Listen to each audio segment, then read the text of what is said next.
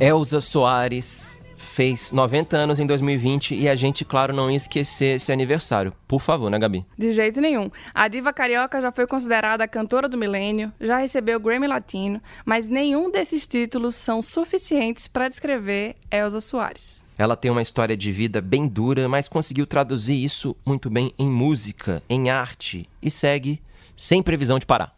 Ainda bem. O João ouviu nesta semana a própria Elza Soares e vai comentar os discos mais importantes com a ajuda do Mauro Ferreira, crítico de música aqui do G1. Eu sou a Gabi Sarmento. Eu sou o Braulio Lawrence e esse é o João Ouviu, o podcast de música do G1. Hoje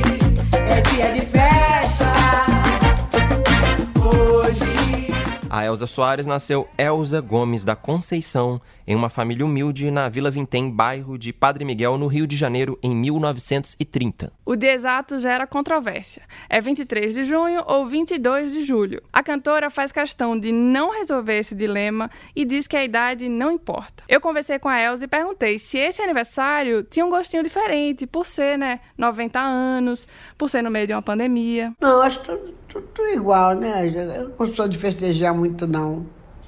Acho tudo igual. Eu só tenho diferença com vocês, com o carinho de vocês, e ser diferente. Olhar o passado, ficar pensando sobre o, o que ela sente, são coisas que a Elsa não costuma fazer e dá para entender que, afinal, ela já passou por vários momentos difíceis, né, Gabi? Sim, a gente vai falar um pouco mais da biografia da Elsa com Mauro Ferreira, mas para começar, ela vivia em condições sociais nada favoráveis no Rio de Janeiro. Ela sempre precisou trabalhar com a mãe, lavando roupa e depois trabalhou em uma fábrica de sabão. Aliás, a Elsa já explicou que o jeito rasgado dela cantar tem a ver com todo esse esforço dela de levantar tanta lata d'água na cabeça, né? Sim, até porque tem muito do jazz, do blues no, no canto dela, e ela fala que ela não conseguia, ela não ouvia isso, não chegava na casa dela, então ela associa isso com a lata d'água mesmo. Se você não conseguiu lembrar desse jeito que ela canta, essa música aqui é um ótimo exemplo. Leva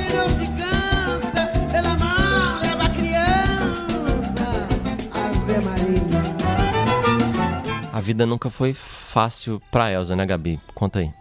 Não mesmo. Ela casou muito cedo, ainda aos 12 anos. Logo depois ficou grávida. Ao longo da vida teve sete filhos, mas quatro morreram. A Elsa também lidou com um histórico de violência doméstica. Mas, pensando na carreira, pensando na música, a primeira vez que a Elsa apareceu cantando foi no programa Calouros em Desfile, do Ari Barroso, em 1953. E lá aconteceu um episódio marcante e cheio de preconceito por parte do apresentador. Ele perguntou de que planeta a Elsa veio e ela respondeu lá, na lata. Que planeta você Planeta- veio, menina? Pois é, do mesmo planeta seu, senhorinha. E qual é o meu planeta? Planeta Fome. Olha, pensa que isso aconteceu logo no começo, na primeira interação da Elsa em um concurso, num ambiente assim, claramente que não era confortável, né? Nada confortável. Pensa, auditório cheio, palco, o público e o apresentador rindo dela, É. mas ela se manteve firme. Foi um episódio que mostrou muito da personalidade e ela tinha vinte e poucos anos. E a Elsa usou o termo Planeta Fome para batizar o 34º disco da carreira dela, lançado em 2019. Eu perguntei como é para ela ver que depois de tantos anos, tantas décadas, o mundo e principalmente o Brasil continuam na mesma situação de desigualdade. Vamos ouvir um pouco da entrevista. O planeta Fome, né? Então, vindo do planeta Fome, continuo no planeta Fome. É um país desigual, é uma coisa horrível. A gente vive nisso. A gente viu grandes protestos nos Estados Unidos quando o George Floyd morreu. E aqui no Brasil, várias pessoas, inclusive crianças negras, são mortas todos os dias. Você acha que aqui o movimento é diferente dos Estados Unidos? Vai completamente, completamente. O povo aqui não tá, não tá nem aí. Tá nem aí, mais um e vai embora, vamos embora. Lá não, lá grita também, protesto é feio, é bonito, é forte, é feito.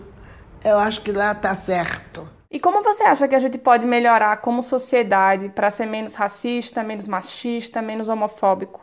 Agindo, gritando, falando sempre, não silenciando. Porque o silêncio às vezes é bom, mas tem vezes que o silêncio ele, ele não é tão bom não. Você tem que gritar mesmo, tem que falar mesmo.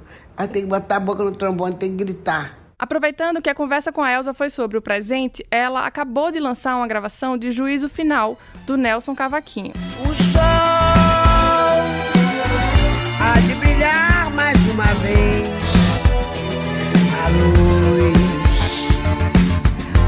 Chegar aos corações.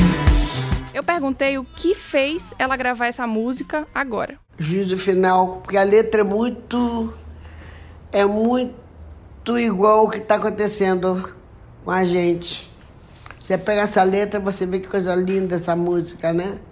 Adoro juízo final. E como você avalia o que a gente tá, o que tá acontecendo com a gente? Meu amor, sinal de Deus, eu não posso falar, falar, falar nada. São sinais que o ser humano tem que aceitar, ouvir, respeitar, se cuidar, olhar mais um para o outro. Porque a, a gente tem maneira de andar de cabeça erguida, cabeça baixa, e não olha para o próximo. Está no momento de se olhar para o próximo. Vamos olhar, vamos, vamos nos ver. Que aí acho que é isso que está acontecendo. É um sinal. A Elsa tem 90 anos, então claro que seria natural a gente, ela, a família, todo mundo tem um certo temor com o coronavírus, né?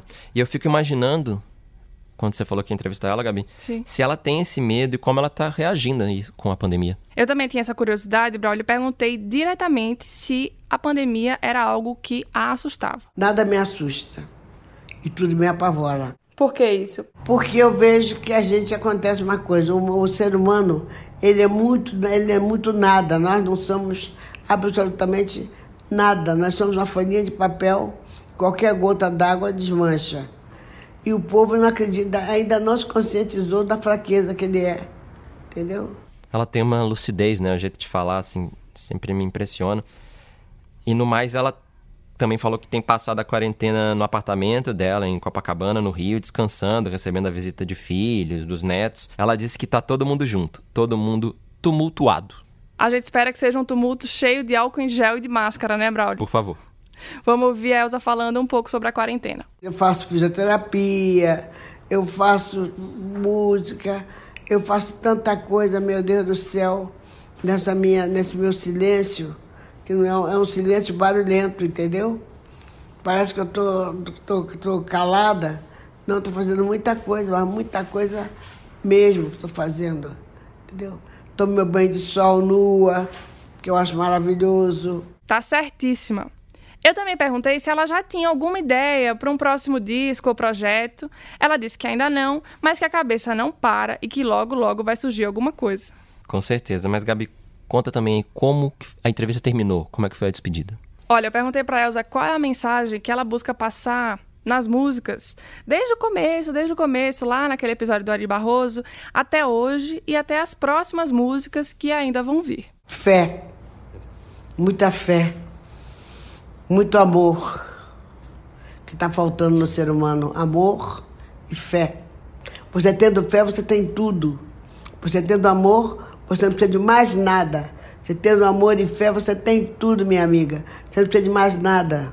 Gabi, mas eu tô achando que tem pouca música e muita falação. Esse é um podcast de música, eu sempre falo isso. Cadê a música? Calma, Braulio. Chegamos nessa parte agora e vai durar muito tempo. Eu conversei com Mauro Ferreira, crítico de música há bastante tempo e nosso querido colunista no G1. A gente falou sobre os principais discos desde 1960 até os anos 2010. Mas ó, já vou deixar avisado que infelizmente não tinha como falar de todos. Vamos começar com Se Acaso Você Chegasse, a primeira música que a Elsa lançou no final de 1959. Se acaso você chegasse no meu chateau e encontrasse aquela mulher que você gostou, será que tinha coragem de trocar nossa amizade por ela que já te abandonou? Mauro, a Elsa chega no mercado fonográfico brasileiro com Se Acaso Você Chegasse. É uma estreia expressiva? Gabi, é uma estreia mais do que expressiva, é uma estreia retumbante. Quando esse single foi lançado em dezembro de 59, a Elsa chegou chegando. Ela, o samba é antigo, é de 1938, é um samba do Lubicínio, mas ela chegou com aquele veneno dela, aquela, aquela ginga especial, e foi um grande sucesso que abriu caminho para a carreira dela. Dá para dizer que ela deve muito uma parte da carreira a essa gravação inicial. Certo. E logo depois ela lança o disco A Bossa Negra em 1961 e entra na fase do sambalanço. Houve aí a faixa Boato. Você foi a mentira que deixou saudade. Todo boato Mauro, dá pra falar que esse disco sintetiza de alguma forma essa primeira década da carreira da Elsa? Sem dúvida. A Elsa, se a gente tivesse que defini-la num gênero nos anos 60, é uma, ela foi uma cantora de sambalanço. Ela tinha a tal bossa negra mesmo, que era uma, um vocal meio jazzístico, meio intuitivo, e um centro ritmo apuradíssimo. Então, isso ela já mostrou é, no Se Acaso Você Chegasse e confirmou no A Bossa Negra, que é um disco muito importante de consolidação mesmo, de confirmação. Então, foi um, um disco que norteou a carreira, essa primeira fase da carreira dela. Vamos seguir agora para os anos 70 com O Gato, do disco Elza Pede Passagem, de 1972.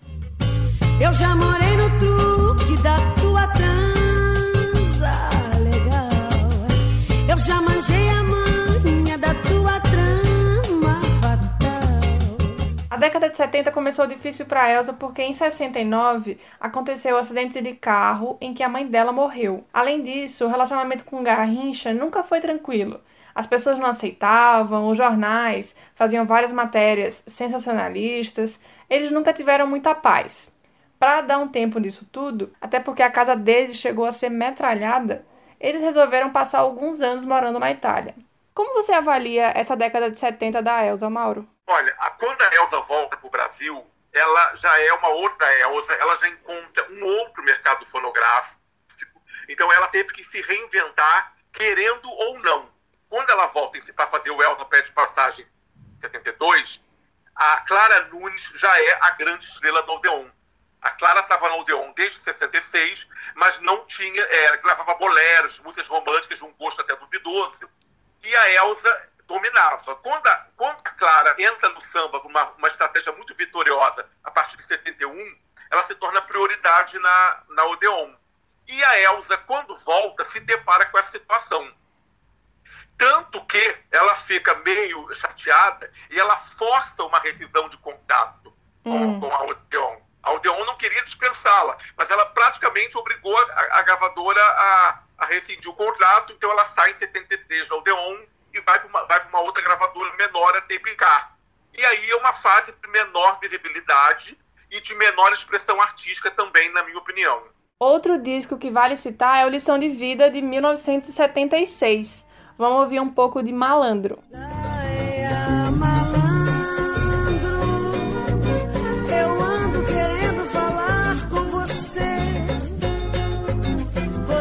sabendo que o Zeca morreu.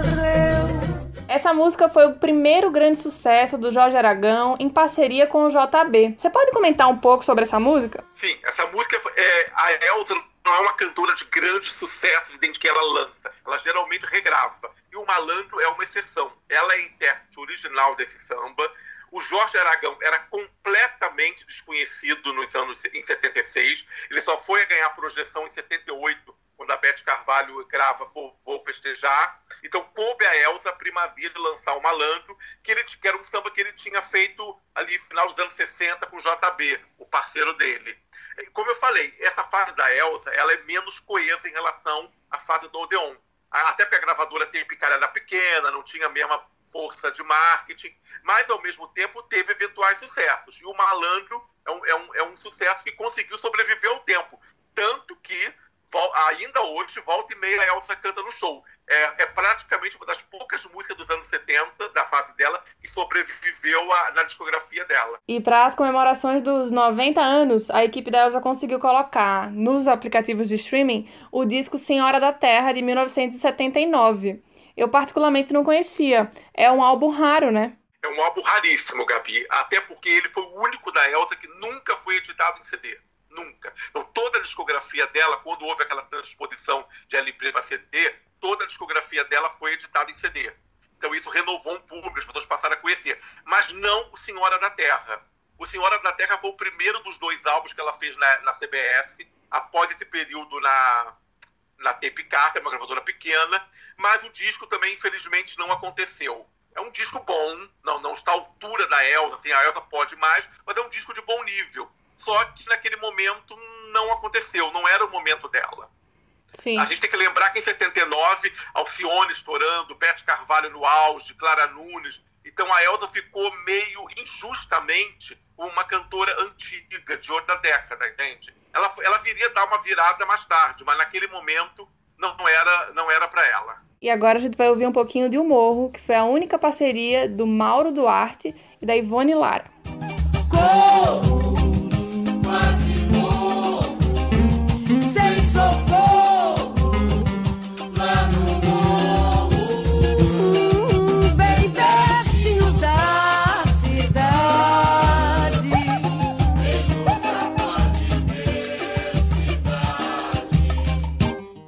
Seguimos nos anos 80, década marcada por outras perdas familiares na vida de Elsa. O Garrincha morreu de cirrose hepática em 1983 e ela estava em um período de baixa até antes disso. Pensava em desistir da carreira e tudo mais. Mas uma participação especial no disco Velô, do Caetano Veloso, em 1984, deu uma agitada de novo na carreira da Elsa.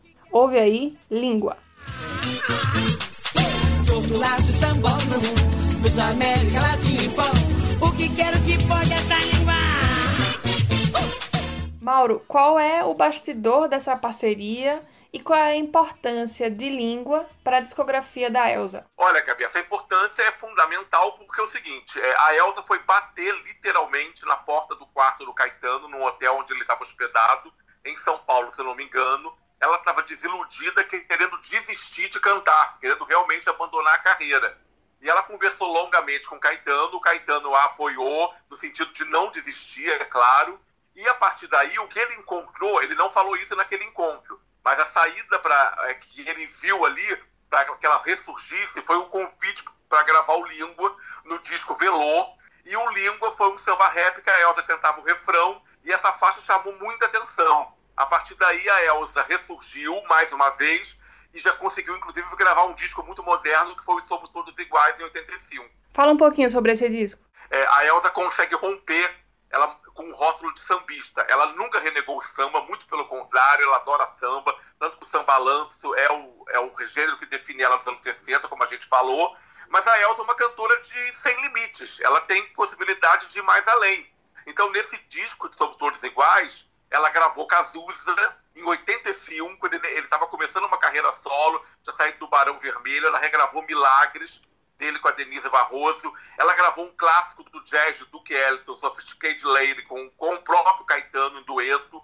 Então, assim, foi um disco que expandiu os horizontes musicais da Elsa.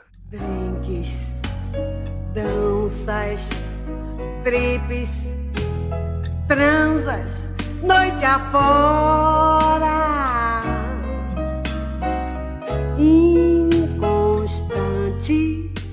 Outro momento triste da vida da Elsa foi a morte do filho Garrinchinha aos 9 anos em 1986. Ela continua no Brasil e só depois de lançar Voltei vai passar um tempo nos Estados Unidos. Ela fala em algumas entrevistas que quando ela não tá muito bem, ela prefere se isolar, ficar um pouco na dela, e foi isso que ela fez, né? Sim, a Elsa, é, ela de vez em quando tem umas sumidas, aí ela volta como Fênix, assim, e realmente, assim, mas só que nos anos 90, ela demorou a voltar.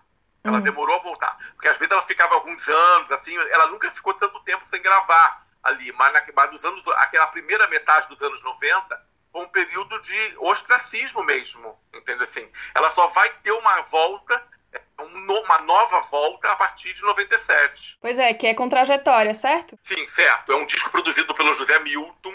É um disco de molde mais tradicional, onde ela inclusive grava, o, regrava o Boato, que foi aquele primeiro sucesso que a gente falou lá atrás, lá do A Bossa Negra. Ela faz um dueto com o Zeca Pagodinho em Sim Amanda Saia, se não me engano, com o Neto. E tem nessa faixa que é o Meu Guri, do Chico Buarque, que ela dá uma leitura muito sentimental, é, que se torna um dos melhores momentos da carreira dela, porque ela associa, a, a música fala da perda de um filho, né? Assim, é uma história fictícia, claro, não é o filho da Elsa, mas ela meio que associa isso às, às perdas dela. Não somente desse filho, mas as perdas pela vida, pela vida toda. Então é uma gravação muito sentida, muito pungente, ficou que, que teve, obteve relevo dentro do disco. Quando seu moço nasceu, meu rebento, não era o momento dele rebentar. Já fui nascendo com cara de fome e eu não tinha nem nome pra lhe dar. O primeiro disco dos anos 2000 é Do Cox até o Pescoço, um álbum que hoje é clássico na música brasileira. Eu queria que você começasse, Mauro. Qual é a importância desse disco para a carreira da Elsa? Em 90 anos de vida e 60 de carreira, dá para dizer que do Cox até o pescoço está tá entre, ali entre os cinco mais importantes. É um álbum realmente que retoma coisa que eu falei lá atrás do Somos Todos Iguais, de 1985, de não renegar o samba, mas mostrar que a Elsa é uma cantora que extrapola rótulos, extrapola gêneros. Então, assim, é, tem ali um flerte com a música eletrônica, tem um flerte com, com a cultura do hip hop. É, é, um disco moderno e, ao mesmo tempo, também dentro da história da Elsa. Entendeu? Assim, não foi um grande sucesso popular, mas tem grandes gravações. Não dá, é, é não dá nem para a gente tentar é, é, dizer, mas, enfim, eu acho que a Carne, por exemplo, que é uma música do Farofa Carioca, tinha lançado em 98 e que estava começando a ficar meio esquecida, mas a Elsa já cantava em show ela se apropriou da música de tal forma que até hoje essa música é associada a ela e é cantada nos shows. A carne mais barata do mercado é a carne. Só cego não vê. Que vai? Outra música que vale destacar aqui é Dor de Cotovelo, uma inédita escrita pelo Caetano Veloso. O ciúme dói nos cotovelos, na raiz dos cabelos Mauro, dá para falar que esse foi o segundo maior sucesso do disco? Não, sem dúvida. É uma música que nos shows arrepiava literalmente, porque aí é uma outra Elsa, menos é, sem tanta ginga, porque a música era mais lenta, mas uma Elsa que arrepiava, que sentia cada palavra que ela estava cantando ali. Dói da flor da pele ao pó do osso.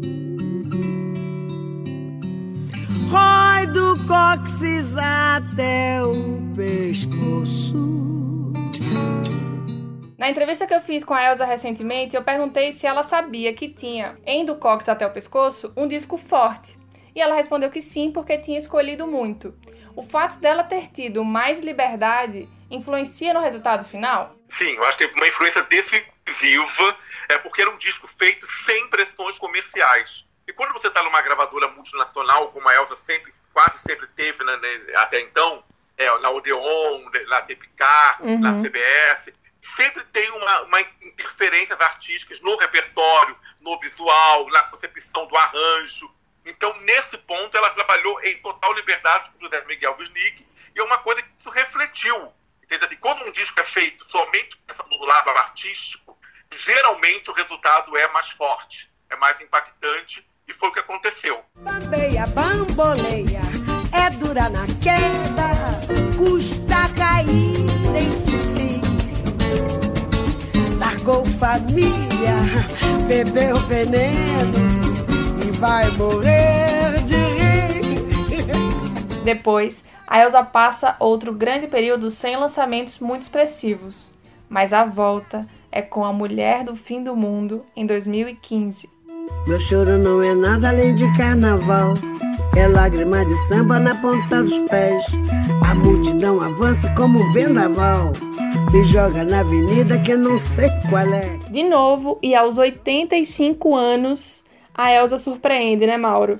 Que, que você acha desse disco? Gabi, esse disco não só é antológico dentro da carreira da Elsa, como é antológico dentro da discografia da música brasileira. É um disco impactante. Assim, a Elsa realmente estava sumida. Ela tinha feito Bêbame em 2007, que era um projeto um pouco tradicional, assim, é, voltando um pouco naqueles sambas das décadas, primeiras décadas de carreira dela. Mas quando ela vem com a Mulher do Fim do Mundo, aí realmente o impacto foi maior.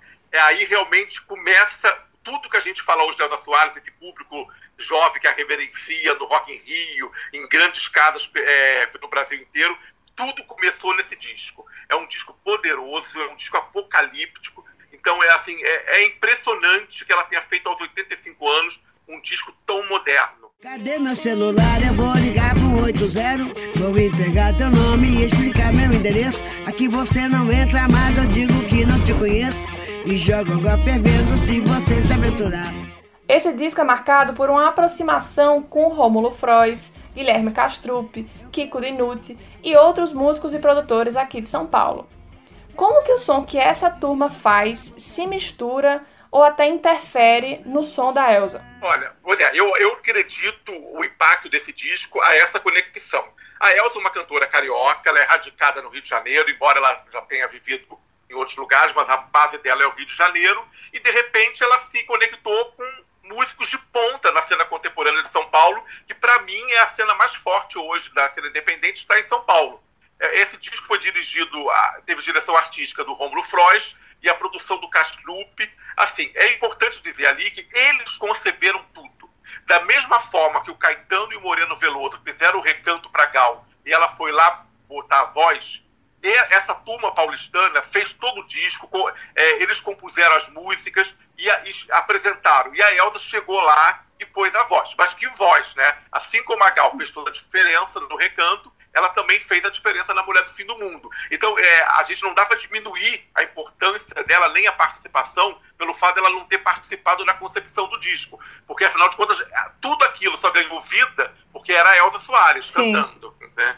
Não, e é isso, é quando ela se consolida de vez, né? E talvez pela primeira vez, para quem estava ouvindo, para quem é mais novo, como essa mulher representante da luta das mulheres, dessa voz ativa e política que dali para frente continua até hoje, né? Sim, essa, essa virada da Elsa foi diferente, porque normalmente ela tinha um impulso e voltava a um estágio inicial de, de menor visibilidade. Dessa vez, não de 2015 para cá, a gente já está em 2020, são cinco anos de auge. Ela está consagrada não só no Brasil, o show A Mulher do Fim do Mundo rodou o mundo, literalmente. Eu vi imagens de é, apresentações na Alemanha, Estados Unidos, tudo espaços grandes, lotados. Então, realmente, é uma, é uma, virada definitiva. Eu acho que agora ela está entronizada como uma das maiores cantoras do Brasil de todos os tempos e não sai mais desse trono. Eu solto o cachorro e apontando pra você, eu grito Pex. Eu quero ver